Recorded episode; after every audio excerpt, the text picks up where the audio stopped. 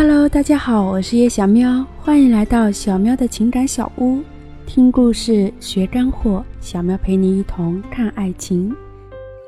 今天跟大家分享的是几种容易让你分手的交流方式。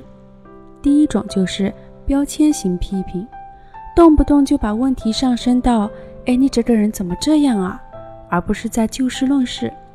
他懒也好，马虎也好，性格急躁也好。哪个点你不满意，你就说哪个点，不要动不动啪的一个标签就贴上去了。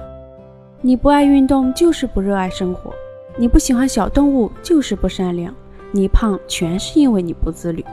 总之就是在不停的否定他，时间长了你就会看不到他的优点，而他也会感觉和你在一起愉悦度很低。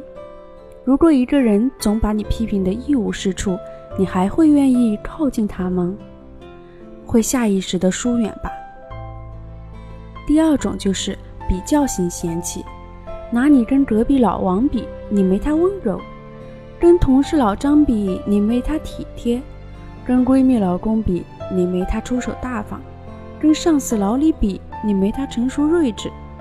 甚至还不如楼下的小王呢，因为人家可有八块腹肌。拿十个人的优点来跟男友一个人比，但是却看不到老王的无能、老张的抠门、闺蜜老公大男子主义、小宋花心。总之比来比去啊，看着身边的人嫌弃不已，这是女生经常会犯的毛病。第三就是装逼型指责，总是装圣母。喜欢站在道德制高点上谴责对方，男生就很容易犯这个毛病。生命不息，装逼不止。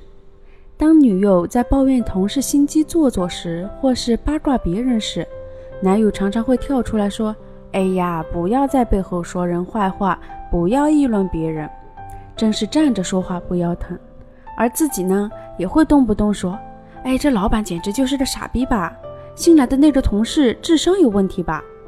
当你平时说脏话时，他会一脸嫌弃地看着你。女孩子怎么能骂脏话呢？你的素质呢？你的教养呢？而到了他那里，时不时也会蹦出的脏话。如果你借此反击，他还会说女孩子骂脏话不行，男生偶尔说说就没关系。哎，真是对他很无奈呀。第四一种就是逃避型冷战。这一点在两性交往中是最为致命的，做鸵鸟，不愿面对，逃避，冷战。多少情侣的分手都是因为长期冷战、慢性中毒而导致的。遇到问题就想怎么去解决，有误会就好好沟通，生气了就尽早哄哄，把对方丢到一边，放着放着心就凉了。到后面令他心寒的已经不是原本吵架的那件事了。而是你的态度。今日嫁今日比，一炮泯恩仇，冷战不过夜。最后呢，小妙也祝大家的爱情都能够有个好结果，愿得一人心，白首不相离。不要因为这些低级的错误而影响你们的感情。我们下期见啦！